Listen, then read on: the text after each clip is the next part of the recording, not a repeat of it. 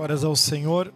Vamos juntos estudarmos mais um texto da palavra do Senhor Jesus. Glória a Deus. Livro de 1 Pedro, capítulo 2 e versículo 1. Vamos dar continuidade a essa série Emoções, né? terceira temporada que temos a graça de juntos estudarmos e agora dando seguimento aos livros de Pedro. Né? Então, livro de 1 Pedro, capítulo 2 e versículo 1. Então, aqui do versículo 1 ao versículo 3, né? aqui do versículo 1 ao versículo 3, ele fala sobre algo importante que nós já vimos em outros momentos, né? que é sobre renascer e purificação. Nós já vimos da importância de, não apenas importância, obrigado, de nós nascermos de novo. Né? Já vimos isso lá em João, se eu não me engano, né? Já vimos sobre que é necessário nascer de novo.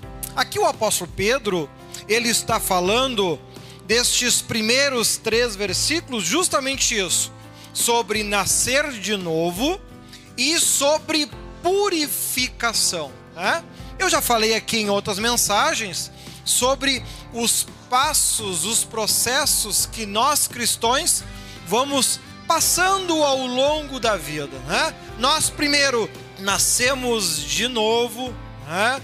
depois nós somos aperfeiçoados para que os erros que a gente comete a gente deixe de lado e substitua esses comportamentos errados por comportamentos certos. Porém, nós também já vimos que nunca seremos perfeitos, né? E o pecado sempre muito de perto vai nos rodear. Por isso é necessário nascer de novo, aperfeiçoamento e purificação. Essa parte é o Espírito Santo que faz, como ali em Tito capítulo 3, o apóstolo Paulo mesmo fala: nós fomos lavados, regenerados né, pelo Espírito Santo. Né? Então veja que quando a gente consegue compreender esses passos, a gente compreende que nascer de novo é preciso, porque senão nós vamos continuar com uma mesma mentalidade, uma mesma cabeça, um mesmo jeito de viver. E aqui ele, ele faz alguns apontamentos importantes que é, né? ele está falando em nascer de novo, então eu vou ser obrigado a deixar de lado a abandonar algumas práticas que são comuns entre os seres humanos. Primeira delas que ele aponta: toda a malícia, hein? aquela desconfiança, hein? aquele pensamento que todo mundo vai estar tá te roubando, todo mundo vai estar tá te passando a perna, que todo mundo vai estar tá te enganando, né? O que muitas pessoas falam, ah, o que, que o pastor está fazendo com o meu dízimo? Ah, o que, que o pastor está fazendo com a minha oferta? Essas preocupações bestas, né? Vem cá ser pastor. Garanto que tu vai querer voltar a ser apenas ser dizimista. É? Até porque a salvação de um dizimista é muito mais fácil que de um pastor. É? Você sabia disso? Não? É, então não queira ser, ser pastor. Quanto mais alto o teu cargo, mais difícil será a tua salvação. Tenha sempre em mente isso. Veja que então aqui toda a malícia, essa desconfiança, né? Que acontece às vezes até em pequenas coisas. A pessoa chega na igreja, o irmão por algum motivo não lhe cumprimentou, não viu, ou está pensando lá na morte da bezerra, nem tá, nem viu que tu chegou na igreja, né? Olha lá, já nem me olhou. É porque é porque não gosta de mim, porque eu sou branco. Porque se eu fosse preto me cumprimentava. Ah, tem muito disso, né? Ó, oh, Quer servir Jesus de verdade? Joga fora essa malícia. Joga fora esse pensamento. Se você continuar pensando dessa forma, né, a história do ninguém me ama, ninguém me quer, ninguém me ajuda, né, joga fora isso. Irmão, ninguém precisa te amar. O único que precisava te amar, ele já te amou, morreu na cruz e ressuscitou. Não precisa que ninguém mais te ame. Tu tendo o amor dele basta. Né? Compreenda isso. Olha ali, ó, todo o engano, fingimento, inveja. Engano, fingimento, inveja andam de braços dados. É comum a pessoa, quando gostaria de estar fazendo o trabalho que aquele irmão está fazendo, ela começa a, com fingimentos, com engano. Né? Por exemplo, uma, uma frase que a gente escuta muito: Ah, mas tu não é melhor do que eu. Né? E quem é que perde tempo com essa besteira? Bom, você acha que eu vou gastar 30 segundos da minha vida tentando ser melhor que tu? Irmão, não tem tempo a perder, pô, né? Eu tenho uma, uma alma para salvar. Né? Eu estou tentando que nesses, quem sabe, 150 anos dê tempo para eu me salvar. Aí tu vai querer que eu ainda gaste tempo tentando ser melhor do que tu? Não, eu não preciso ser melhor do que você. A Bíblia diz que se eu cumprir com o meu ministério e dar os frutos que Deus espera, eu estou salvo. Eu não preciso ser ainda também melhor do que você. Não, essa exigência não tem na Bíblia, viu? Eu não tenho que ser melhor do que você, você não precisa ser melhor do que eu para ser salvo. Cada um tem que cuidar dos talentos que Deus lhe deu. Se você fizer isso, você se salva, né? Não precisa ficar perdendo tempo com bobagem, né? Então aqui ele começa falando, então deixa a malícia, o engano, o fingimento, a inveja e todas as murmurações. Né? Características que cada um de nós precisamos aprender a excluir da minha vida. Né? Para a gente não entrar naquelas frases que muitos crentes dizem, né? Deus não dá cruz maior do que a gente possa carregar. Então ele me confundiu com o Rambo, porque só me dá problema na minha vida, né? Às vezes Deus nem tem nada a ver com a história, né? Porque às vezes a pessoa, como diz o como diz o bispo José, às vezes a pessoa é tão louca, tão louca, tão louca, que nem da ajuda do diabo ela precisa para ir para o inferno. Vai sozinha e correndo. Hã? Não precisa nem de diabo na sua vida. Decide tudo errado, faz tudo na hora errada, no momento errado, da forma errada e ainda culpa o capeta, que às vezes não tem nada a ver com o assunto. Né? Às vezes a pessoa que é ruim da cabeça mesmo. Né? O bispo ele prega muito sobre isso. E aqui ele está falando características que são que fazem parte de muitos seres humanos. E a murmuração é uma delas, né? Se tem uma, uma casa, reclama que a casa é pequena. Se a casa é grande, reclama que nem, ninguém ajuda a limpar. Mas então por que, que não ficou com a pequena? É a gente que não se decide. Ah, o dia que eu puder comprar uma esteira, eu vou fazer esteira e vou viver em forma. Compra esteira só para só para de pendurar toalha e roupa. Por que comprou então, tia? Ah, mas o ser humano é miserável muitas vezes, até se converter leva tempo. Ele quer as coisas só para dizer pro outro que tem. Não vai nem usar, mas diz que tem. Ah, eu tenho carro, nunca tem dinheiro para gasolina. O que que quer com carro na garagem? Vende essa coisa, tia. Vende para quem tem dinheiro para abastecer e anda a pé de bicicleta. Não adianta você querer ter as coisas que você não pode bancar. Né? É difícil a notícia que eu não vejo os repórteres dizendo: ah, porque essa tá, família está passando necessidade. Tem quantos filhos? Quatro, cinco, seis, sete, oito. Mas para que, que fez essa montoeira? Não tem dinheiro para dar de comer para um, faz cinco. E o culpado é o diabo depois. Ah, e o culpado é Deus depois. Então nós temos que ter consciência, ele nem está entrando em questões espirituais ainda, ele está falando em questões práticas. Amado, a tua vida quem administra é você.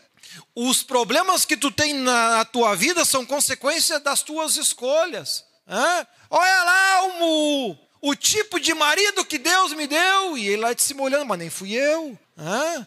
Quem foi que disse que foi Deus que te deu aquele caco? Foi tu que pegou. Hã? Quando é novo é uma beleza, funciona que vai embora. Hã? Carro zero, quase todo ele é bom. Deixa ficar com um, dois anos de uso. Aí tu começa a ver o que presta e o que não presta. Né? Então nós precisamos ter consciência disso. Isso é coisa minha, é coisa tua.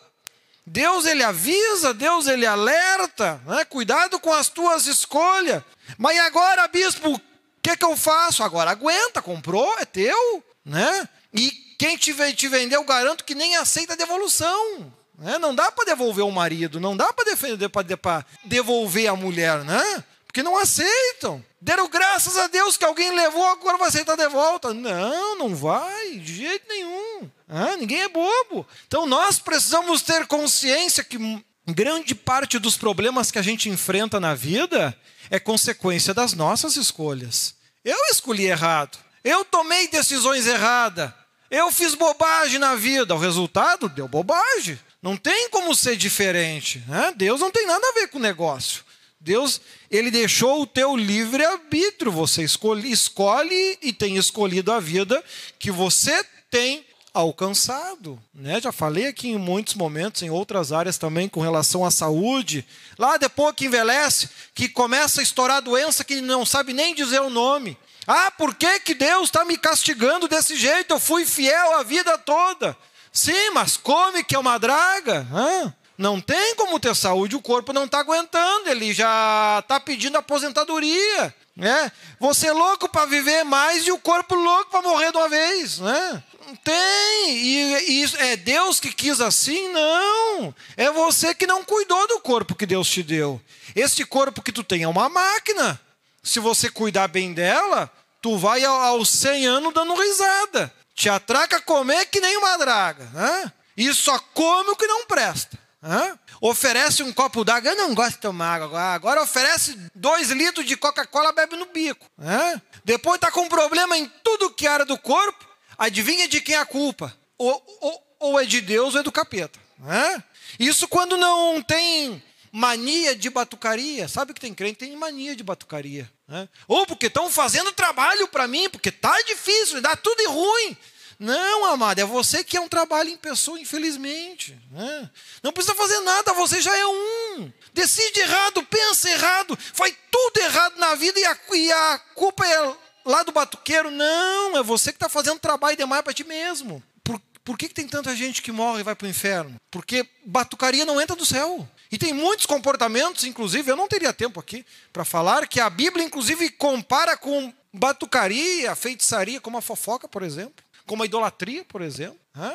Mas, enfim, vamos tocar o barco. E aquele, então, ele, de forma resumida, ele começa dizendo: Quer servir a Deus de verdade? Deixa de fora a malícia, te livra do engano, te livra do fingimento, te livra da inveja e te livra das murmurações e desejai afetuosamente como meninos novamente nascidos. Você tem que olhar para o teu irmão aqui na igreja e enxergar ele como uma criança recém-nascida, como uma criança pequena enxerga. Brinca com todos e não pergunta nem o nome. Se diverte com todos e não pergunta nem se é rico ou pobre. Este é o comportamento que você, como crente, tem que ter com todos os irmãos. Hã? Mas, bispo, eu não gosto da Silvia, o diabo também não, e tu tá parelhinho com ele, tu vai morar onde? No inferno com o mesmo que não gosta dela. Hã? E isso é uma escolha sua. Você está escolhendo isso. Você está escolhendo gostar ou não gostar. Aqui a Bíblia está dizendo: desejai afetuosamente como meninos novamente nascidos, né? E se alimente, né? O leite racional, né? Tudo tem a medida certa, né? Tudo tem a quantidade certa, tudo tem a proporção certa, nem mais nem menos mas de forma racional, de forma inteligente, de forma equilibrada, não falsificado, não falsificado, para que por ele vades crescendo. A tua fé está sendo construída de que forma? Ao longo dos anos de crente que você tem, você tem se alimentado deste monte de coisa que a gente acabou de falar que a Bíblia diz que você não deve ter, ou você tem se alimentado da forma que ela está falando aqui, que você deve ter, que você deve ser. A tua alma está sendo moldada em cima disso. O teu espírito, as tuas emoções, os teus sentimentos estão sendo moldados e construídos em cima disso da forma como você está decidindo a sua vida. Se você está escolhendo de forma afetuosa, como um menino recém-nascido, um leite bom, racional, Vivendo de forma equilibrada, você na vida vai se tornar uma pessoa animada, bem disposta, alegre, feliz, contente, luta, batalha, enfrenta as lutas, enfrenta os problemas e a alegria faz parte da tua vida. Agora, se você tem se alimentado, tem se, se moldado ao longo da tua vida, sendo um crente triste, amargurado, murmurador, que reclama de todo mundo, que vê diabo até na margarina que passou no pão, a tua vida vai ser desse jeito. Não vai ser diferente. É, porque tem crente que gosta de um capeta. Nossa! Ele vê, ele, ele vê demônio entrada, ele vê na saída, ele, ele vê demônio quando entra no banho, quando sai do banho, quando, quando come, come um pão, quando toma café, como toma. Se ele fazer um chá, ele enxerga o diabo lá do lado. Diz, irmão, o diabo está na frente do teu zóio. Limpa os olhos, né? Tá aí no teu olhos cravado, né? Aí você enxerga demônio em todo mundo, mas é, mas claro. E isso a Bíblia dizendo: se os olhos são bons, o corpo todo vai bem. Se, o, se os olhos são maus, o corpo todo vai mal. Né? Só que a gente não pode ser apenas um ouvinte, tem que ser um praticante, perceber as coisas, né? Então aqui ele está alertando: se você, como cristão, você crescer em volta, tendo na, na, na tua maneira de ser, de agir, de proceder, todas essas qualidades ruins, isso vai te contaminando. Isso vai, é como se ao invés de tomar um leite bom, você estivesse tomando uma Coca-Cola, uma Pepsi a vida toda. Vai chegar num ponto que isso vai explodir, vai estourar. E assim a tua espiritualidade. Em Há situações que o apóstolo Paulo apontou lá em Tito capítulo 3 também, porque lá em Tito o apóstolo Paulo ele entra também dentro desta questão que nós estamos aqui também vendo Pedro falar. Lá ele também aponta que há pessoas que estão com a sua mente cauterizada. Né? Semelhante àqueles que abusam de muitas coisas na alimentação, como sal. Né? Chega num ponto que cria pedras lá no seu rim, é isso, né? Cria rim, que é pedra, nem é toda a questão do sal, é o sódio em si que tem no sal, né? Daí é a questão de você, os médicos te aconselham a usar outros tipos de sais, que não esse sal mais comum que a gente usa no dia a dia, que é riquíssimo em sódio, e é o sódio o problema, né? Grande parte dos salgadinhos e coisas que a gente come, vai ler lá o que tem? Sódio. Né? E aí você vai comendo isso em quantidade extrema. O teu corpo tem capacidade de se purificar e de se autolimpar. Ele tem essa capacidade. Né? Agora, te atraca comer essas coisas todo dia, todo dia, todo dia. Ah, ele não dá conta. Né? Não dá conta. Então nós precisamos ter equilíbrio. Aqui ele está falando sobre isso. Se você, como crente, você começar a crescer na fé, aplicando esses conceitos bons, você está se tornando um crente bom. Agora, se você começar a crescer na fé, com o coração cheio destas características que nós aqui falamos, você vai crescer como crente, só como um crente ruim. E a tua mente ela vai cauterizando. Há áreas na tua vida que estão doentes, estão enfermas, e os anjos não conseguem mais te ajudar, porque nessas áreas a tua mente já petrificou. Ele pode descer, descer do céu e falar contigo que tem que mudar nisso, não vai conseguir mudar. Porque é muitos anos insistindo nos mesmos erros. O apóstolo Paulo alerta sobre isso. A mente cauteriza, endurece. Não há como mudar a pessoa nessas áreas. Mas como é que Deus faz então para conseguir salvar uma pessoa dessa? Um dos meios que mais ele tem visto, que eu tenho observado, é com doenças. Às vezes a pessoa morre assim de um jeito horrível e tu pensa, pô, mas era crente há tanto tempo. Pois é, mas tinha áreas na vida dela que cauterizou. Deus não conseguia mudar mais. Ele teve que expor a pessoa uma doença braba para descer a marreta e conseguir salvar. Não há outro jeito. Deus gostaria que fosse diferente? Claro que sim. A vontade de Deus que todo mundo vivesse até os 120 anos de idade. Já leu isso lá no Antigo Testamento? A vontade de Deus é essa, que todo mundo viva até os 120 anos de idade. Agora, estão vivendo isso? Não. A maioria está tá chega na metade. Com a Covid, agora piorou, agora está chegando nos 60 e pouco, está embarcando tudo. Ah, essa é a vontade de Deus? Não. O problema é que se nós insistimos em crescer como cristão de maneira errada, chega num ponto que áreas da nossa vida cauterizam. E é somente a dor e o sofrimento que consegue mudar, transformar ou pelo menos trazer equilíbrio para a nossa vida. O apóstolo Paulo enfrentou isso. Ele mesmo conta sobre o espinho na carne. Ele mesmo descreve que era o diabo que o vinha esbofetear.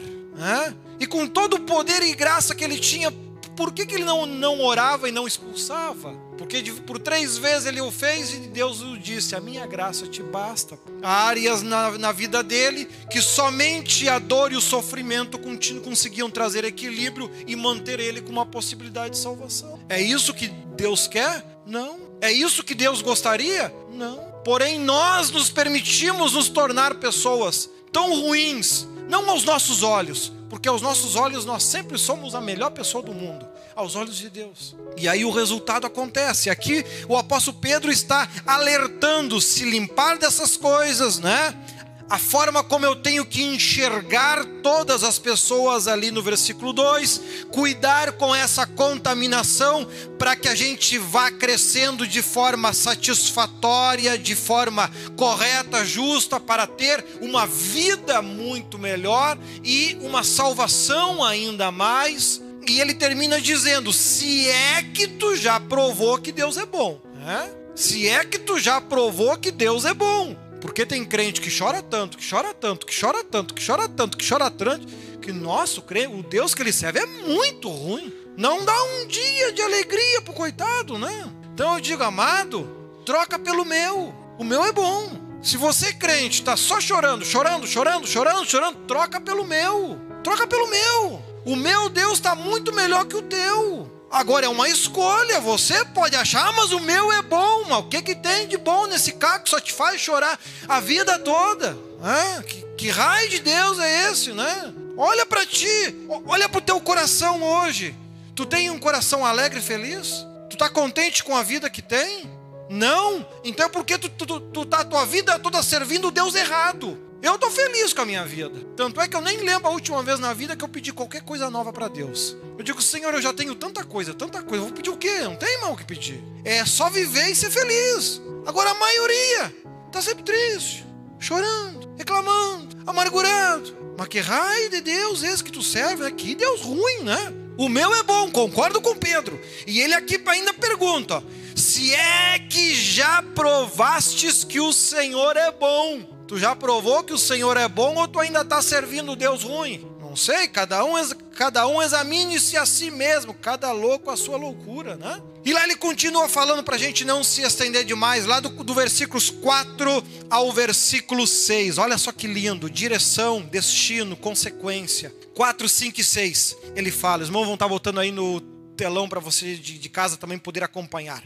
Né? Versículo 4: E chegando-vos para ele pedra viva, reprovada na verdade pelos homens, mas para Deus eleita e preciosa. Vós também, como pedras vivas, sois edificados casa espiritual e sacerdócio santo, para oferecer sacrifícios espirituais agradáveis a Deus por Jesus Cristo. Pelo que também na Escritura afirma: Eis que ponho em Sião a pedra principal da esquina, eleita e preciosa, e quem nela crer não será confundido.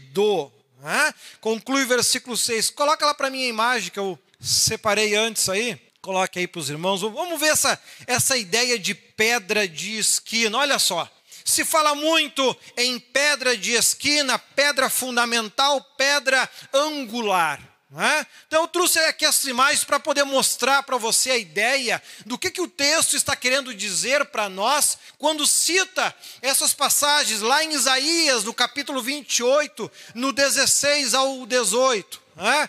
Ó, pedra angular ou fundamental. Também fala lá em Salmo 118, versículo 22 Também fala lá em Mateus 21, do 42 ao 44, né? Qual a nossa direção? Qual a nossa direção? Qual é a vida que você está vivendo? Qual é a direção que você está seguindo? Né? Não precisa mudar aí no telão. Eu vou só abrir aqui, ó. Isaías, Isaías. Você de casa, se quiser, pega a sua Bíblia, Isaías 28, versículo 16. Isaías 28, 16, assim nos diz: olha só. Portanto, assim diz o Senhor Jeová Eis que eu assentei em Sião uma pedra, uma pedra já provada, pedra preciosa de esquina, que está bem firme e fundada, aquele que crê, não se apresse.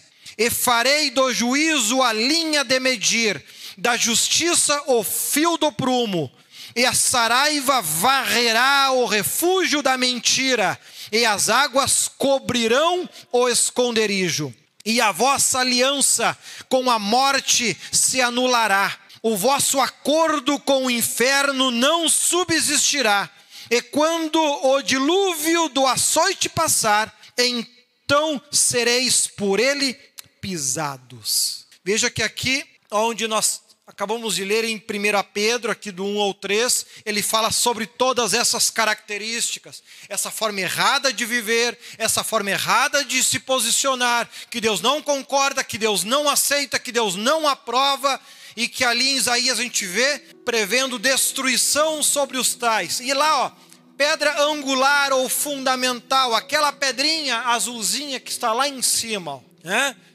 É a pedra que suporta, nesse tipo de estrutura aqui, a maior carga, né? o maior peso, a maior força que está aqui ocorrendo será sobre aquela pedrinha ali, incrível que pareça, bispo, não é lá sobre as fundação, não, é sobre aquela pedra ali, né? Porque todas as cargas no entorno vão fazer pressão para tentar esmagar e derrubar aquela pedra.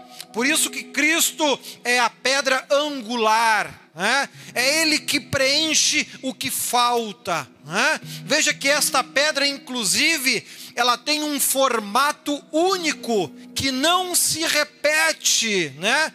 pois ela faz o encaixe perfeito como essa última pedra. Cristo não se iguala a ninguém e a nada, nada é igual ou semelhante a Ele tudo gira no seu entorno, nada no restante. Cada pedra ali tem a sua função, tem o seu trabalho, tem a sua importância. Mas a pedra principal de uma estrutura em arco, muito utilizada em diversas épocas, porque é uma das estruturas mais estáveis quando se quer alcançar grandes vãos quando se quer suportar grandes cargas. Né?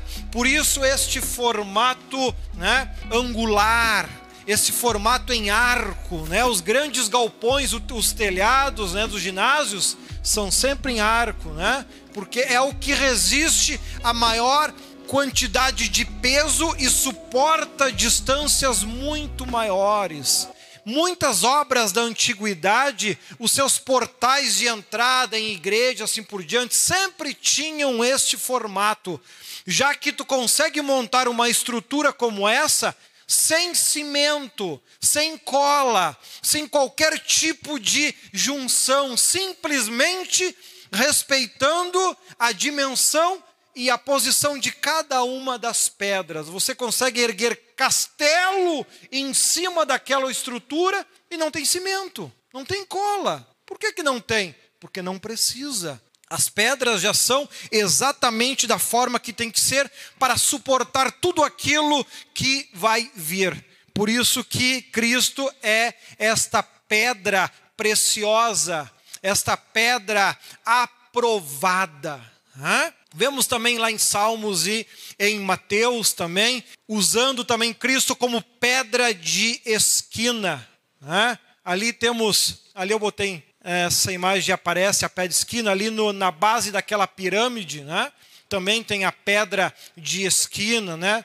Por que, que as pirâmides têm esse formato de triângulos, né? É como se fosse quatro triângulos deitados, né? Porque o, o triângulo é a estrutura mais estável que se tem conhecimento. Né? Nenhuma outra estrutura consegue ser tão estável em todas as direções como um triângulo. Né? Ele é o mais estável das estruturas. Bom, as pirâmides do Egito são provas dessa teoria. Né? Olha quantos milhares de anos já tem essas pirâmides. Acho que é dois mil e tantos anos. Né? Quanto tempo tu acha que dura a tua casa? Que, que tu fez com cimento. Né? Eles não botaram uma colher de cimento. Faz dois mil anos e a casa deles está em pé.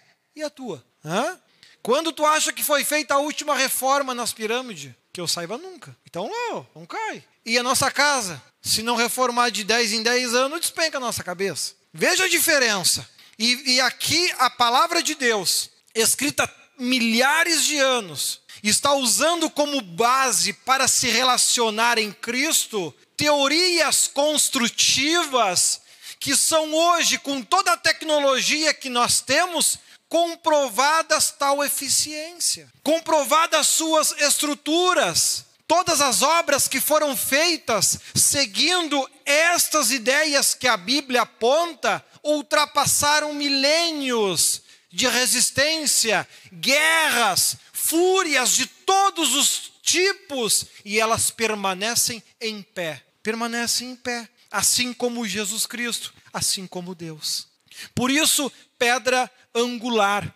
Pedra de esquina, ou seja, define duas direções. Define duas direções. Eu e você podemos escolher entre essas duas direções. Porém, ambas, quem define é Deus. Não há outros caminhos, porque Deus assim o definiu com Cristo. Há apenas duas direções: ou a que salva ou a que condena. O meio termo Meio termo é pior, porque o meio termo fica parado na esquina, olhando para nada, fazendo nada. Então, seja ou frio ou quente, ou anda para a esquerda ou anda para a direita. Não fica parado estrovando os outros. Então é importante que a gente compreenda que aqui o apóstolo Pedro usa esta figura de linguagem para nós compreender que as coisas já foram definidas, que o mundo não gira em torno de você, que é você que tem que girar em torno dele. Que você não pode ficar parado na esquina esperando que algo aconteça, porque você vai criar raiz e não vai sair do lugar. O tempo está passando, os anos estão passando. E o que, que você está fazendo preocupando-se com a sua salvação? Hã? Chorando por causa da esposa, por causa do marido, por causa dos filhos, de A, de B, de C, de D. Tu está te condenando com isso. E o apóstolo aqui está deixando claríssimo isso. Não é isso que Deus escolheu. É preciso que você passe a servir um Deus bom. Hã? O mesmo que Pedro Lá em Atos capítulo 5, 28, se a memória não me engana, conta que eles tomaram uma tunda de chicote, saíram cantando, feliz da vida, porque foram dignos de padecer pelo nome de Jesus. Esse conhece o mesmo Jesus da qual eu estou pregando para vocês. Agora você, o irmão, só não te cumprimenta, tu passa 15 dias brabo com ele. Amado, você é uma lenha boa para o inferno, continua assim que tu vai ser útil lá.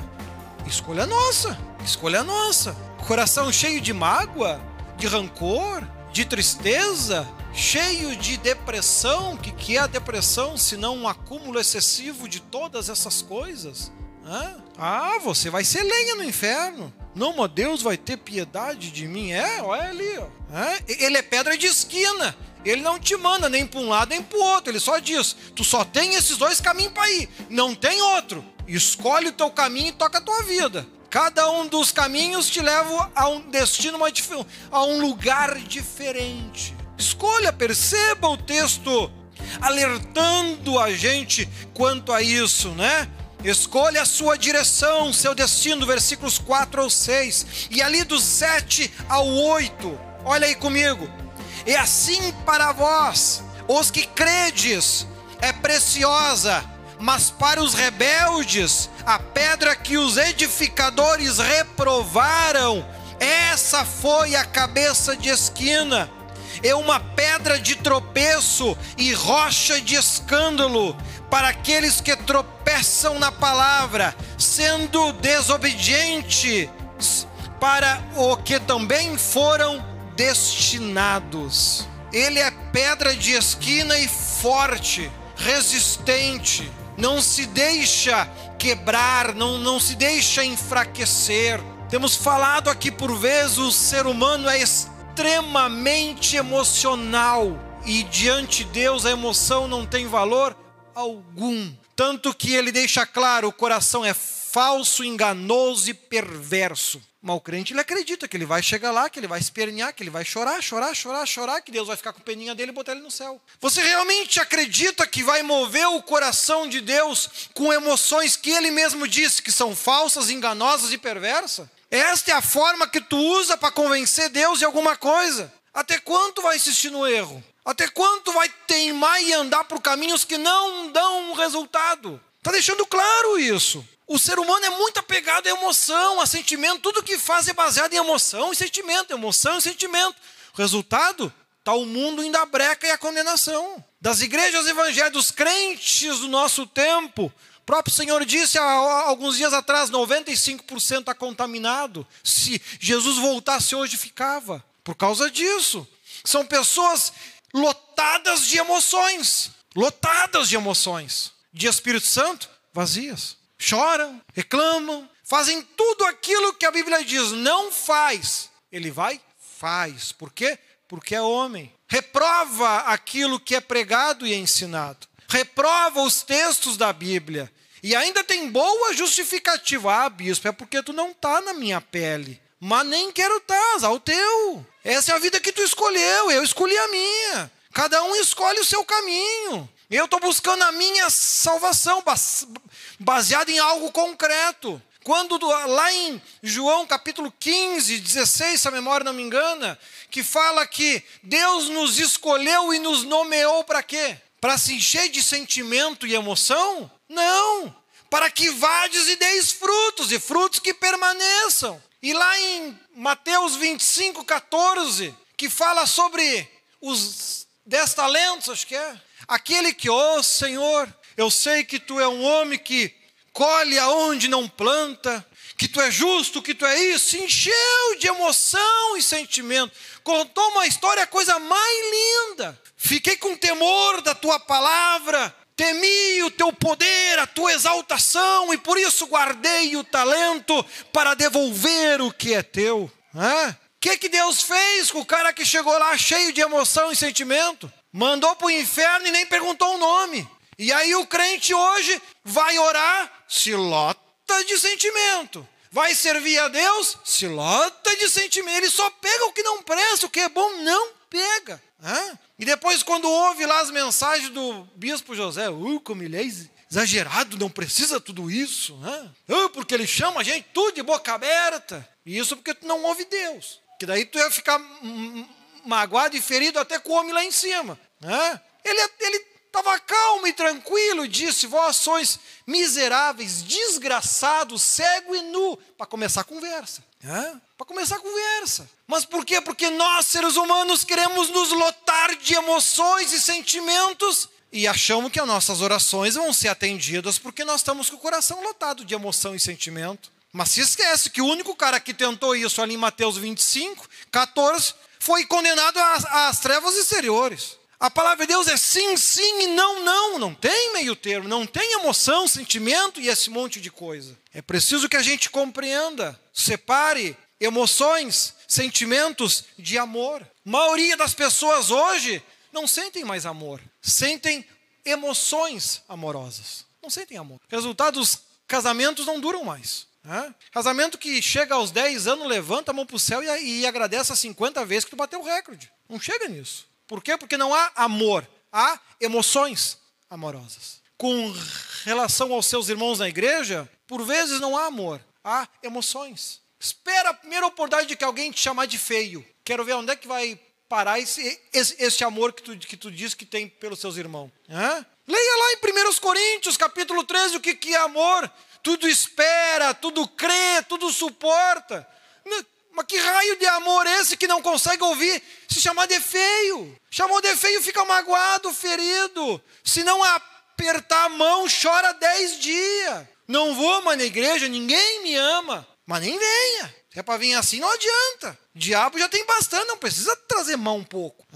Mas é consciência minha e com consciência tua. E o apóstolo Pedro está tentando abrir os nossos olhos para que a gente pare de ser tão emotivo e faça o que é justo e correto. Cristo, quando quis estender a sua carne, nós somos carne, quando a sua carne quis estender a emoção, lá na oração que ele fez pouco antes de ser preso: Senhor, se possível for, passa esse cálice de mim. Está falando como um ser humano emocional, mas que seja feita tua vontade e não a minha. Está falando como um servo. É alguém que sente emoções, mas não se deixa dominar por elas. Sente emoções, mas não, não se deixa escravizar por elas. Não se torna escravo e servo das suas emoções. Continua sendo escravo e servo de Deus. É isso que precisa ser construído na nossa vida. Mas como é que se constrói isso? Dia após dia, rejeitando os sentimentos lá do primeiro versículo, para que você se alimente de algo bom, para que o teu corpo cresça com algo bom. Caso contrário, você está se condenando. Vai ano e vem ano, vai ano e vem ano, o que é que sobra? Emoções, emoções, emoções, emoções.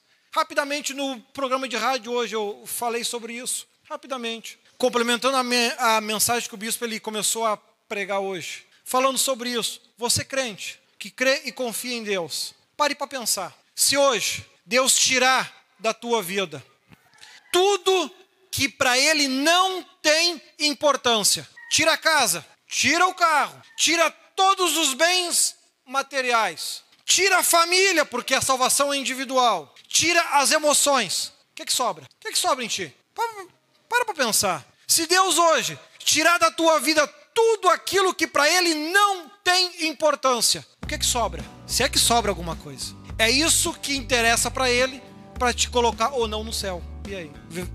Vemos crentes mais preocupados com o tamanho do, da casa, do apartamento, ou, ou se o carro é, é zero ou não. Deus não dá bola para isso. Preocupado se a família está bem ou não, 99% das orações que faz é família, família, família, família e família. E a Bíblia dizendo a salvação é individual. Já caiu fora isso também. Falando contra as emoções, que elas são importantes no ser humano, porque nós somos ser humanos e sentimos emoções, não tem como tirar isso. Porém, ele aqui deixa bem claro: não seja escravo das, das emoções. Não seja escravo.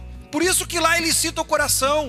Não tem como tirar o coração, a gente precisa do coração para viver. Mas temos que ter consciência da realidade que vivemos. O coração é falso, enganoso e perverso, e assim são as tuas emoções. E aí você vai tomar decisões na vida baseadas em emoções, em sentimentos. Tira todas as emoções que tu sente. Que, que sobra? Sobra? Sobra o Espírito Santo em ti? Se é que ele tem espaço na tua vida para isso. Porque é só isso que importa. O quanto de Espírito Santo tem em você. Porque a salvação é pela graça, não, não é pelas obras. Por que, que não é pelas obras? Bom, não vou me aprofundar muito, senão eu viro à noite só falando sobre isso. Então perceba isso, nós temos que ser conscientes, ele está aqui alertando sobre algo importante. Né? Para complementar aqui no versículo 10, para nós encerrarmos. Olha lá o versículo 9 e 10. Mas vós sois, diz o versículo 9, a geração eleita, o sacerdócio real, a nação santa, o povo adquirido, para que anuncieis as virtudes daquele que vos chamou das trevas para a sua maravilhosa luz. Vamos ver o que é que sobra. Hein? Vós sois sacerdotes, vós sois geração eleita, sacerdócio real, nação santa, povo adquirido para que anuncieis as virtudes daquele que vos chamou das trevas. Tu já saiu das trevas ou continua nelas?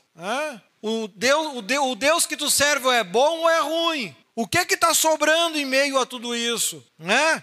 Está santificado, faz parte de uma nação santa, faz parte daqueles que, quando apanhavam, sorriam e agradeciam a Deus por isso. Né? Que em meio a grandes problemas e lutas e dificuldades, muitas vezes o apóstolo Paulo, mesmo pregando todas essas maravilhas que aqui a gente está vendo, tinha que fazer cesto para poder viver, porque o povo agora abençoado estava mais preocupado o que, que o apóstolo Paulo fazia com os dízimos e oferta do que realmente ajudando ele na obra. Essa é a realidade. Lá em 1 Coríntios capítulo 9, se eu não me engano, fala sobre isso. O apóstolo Paulo teve que, em muitos momentos, teve que fazer cestos para viver. Quem, quem trabalha no evangelho que viva do, ele, para ele isso não valia. Porque se ele comesse uma carne final de semana com algum amigo dele, a igreja de Corinto, principalmente, que era a igreja mais problemática, descia o pau em cima de Paulo. Né? Então ele tinha que ir lá fazer um que é para poder comer. Esse era o povo que ele estava rodeado. Né? E nós, dois mil anos depois, somos uma nação santa, um povo adquirido. Adquirido para quê? Você é um crente que Deus está ansioso para botar no céu ou louco para enfiar no inferno? Poderíamos voltar lá para Mateus 25, 14. De três crentes, um Deus estava louco para enfiar no inferno, os outros dois ainda abençoou. Você que tipo de crente é? Crente inútil, que não dá resultado nenhum, que não faz nada, que 99% das suas orações é chorando reclamando, chorando reclamando, chorando e reclamando. Esse é o crente, é assim que tu quer entrar no céu? Não vai entrar. E ele está aqui chamando a, no a nossa atenção diante disso. Geração eleita, sacerdócio real, nação santa, sacerdócio real. Me lembra de outro texto, de uma festa que muitos foram convidados. O que, que aconteceu com aquele que não estava vestindo as vestes corretas, que chegou diante de Deus com a sua roupinha humilde, simplesinha, porque não tinha dinheiro para comprar uma roupinha melhor? que, que aconteceu com ele? Sentou ao lado do, do trono de Deus? Nada. Tomou um pau e ainda se ralou. Deus avisou: certo é certo, errado é errado. Não tem meio termo. Não tem desculpa. Ah, mas coitadinho dele, coitadinho dele, isso é coisa nossa. Pessoas humanas lotadas de emoções que estão mais destruindo a humanidade do que ajudando. Olha a doença da depressão, que é a doença que fala a doença da alma. Depressão e depressão. Depressão, tava, ter depressão está virando até chique. Ah, eu tenho depressão. Ah, é? Qual é a cor da caixa do remédio que tu toma? A minha é preta. É essa desgraça que ainda depois disse: Ah, eu vou morar com Deus. Desse jeito. Caquedo brabo, não sobra muito. E eu vou entrar no céu, vou morar com Deus. Eu citei apenas dois exemplos de dois que se ralaram com essa história de emoção. Tomaram nos olhos por causa disso. Tem mais um monte que eu podia citar. Que quando partiram para esse lado de emoção com Deus, se ralaram, né? Ele não tem isso. Certo é certo, errado é errado e ponto final, não tem desculpa. Não tem desculpa. E lá ele continua ainda dizendo: Vós que em outro tempo não erais povo. Isso me lembra de, um, de, um, de uma outra outra parte da mensagem do bispo, né, que ele fala que tem muita gente que não é gente, é, é que nem boi no campo?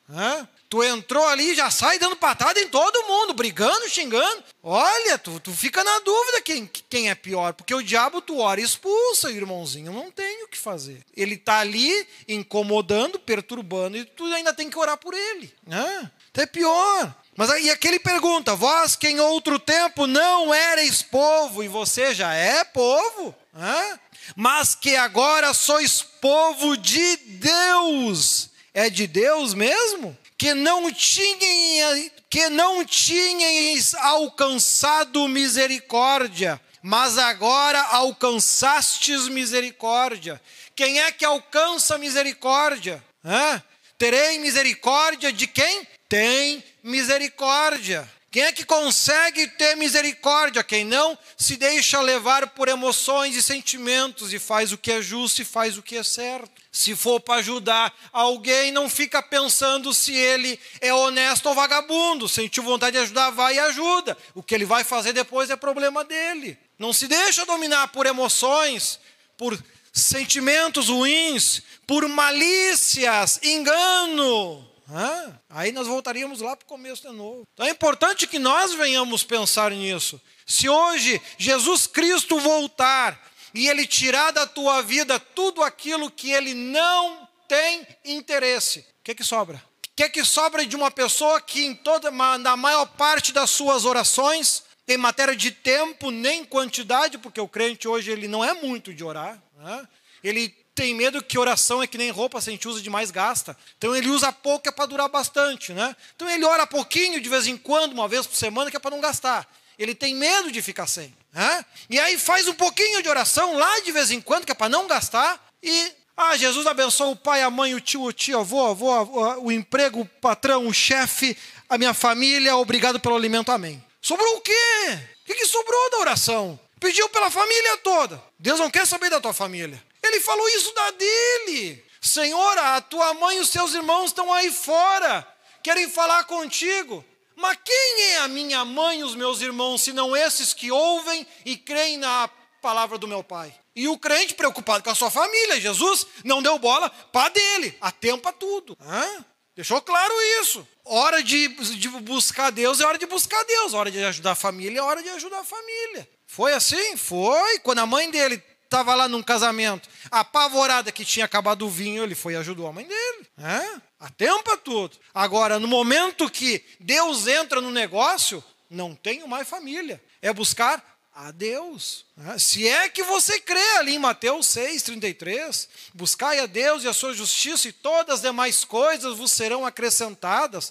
Ah, mas eu tenho que falar, porque vai que Deus esquece. Esse é o crente de hoje. Deus ouve todas as suas orações. Quando ele tira tudo aquilo que ele não tem interesse, sobra o amém. Sobra o amém. É. Pega lá Mateus 6, o Pai Nosso. Pai nosso que sai no céu, santificado seja o teu nome. Venha a nós o vosso reino, seja feita a tua vontade, assim na terra como nos céus. O pão nosso de, de cada dia nos dai hoje, perdoai as nossas ofensas, assim como nós perdoamos aos nossos devedores, e não nos deixeis cair em tentação, livrai-nos do mal.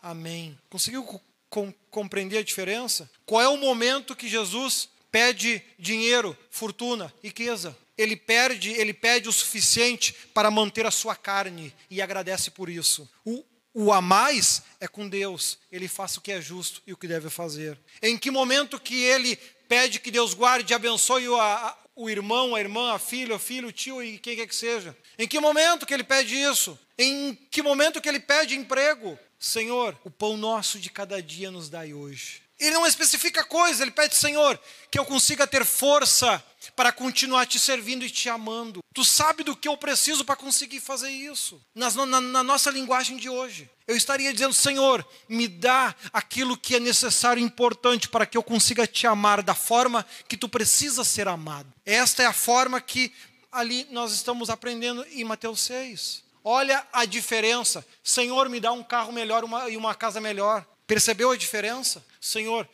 que tu tenha misericórdia de mim da mesma forma que eu tenho tido misericórdia de todos aqueles que me fizeram algum mal. Honestidade, resultado. Isto é oração. Isto é oração. E olha que eu estou falando da base mais simples e comum do cristianismo: orar. Agora, se o crente não aprendeu a orar, bom, então com certeza até agora eu falei para as paredes e ele não sequer entendeu uma vírgula do que eu falei. E isso faz a diferença do caminho que tu tá pegando, se é para o céu ou se é para o inferno. Se é para chegar-te diante de Deus ou para nunca o conhecer. Se é para você ter uma vida tranquila, viver muitos dias cheio de saúde e em paz, ou ter um final de vida com muito sofrimento e muita tristeza. É o caminho que tu está pegando hoje. Escolha o teu caminho, porque o restante já foi definido há milhares e milhares e milhares e milhares de anos. Até o fim do mundo já foi definido como vai ser. Por isso, não te apega a emoção, não te apega a sentimento, essas bobagens. Nada disso muda o pensamento e a ideia de Deus. Porque tudo e como deve acontecer já foi definido. Não são emoções hoje que vão mudar isso. A palavra de Deus já foi escrita, desde o início de como seria até o final de como vai ser. Quando o diabo vai ser preso e quando ele vai ser solto.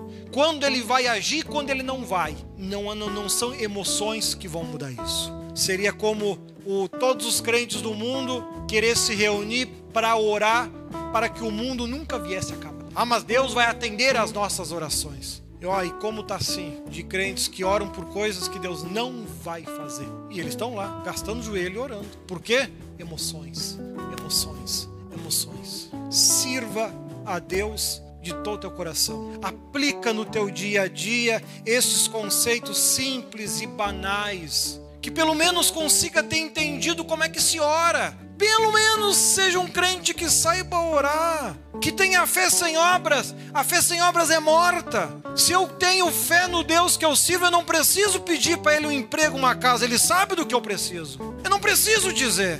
Eu não sirvo um Deus velho, esquecido e caduco. Aí que entra a fé, aí que entra a fé. Mas que a gente consiga guardar essas palavras e poder nos aprimorar cada vez mais diante de Deus.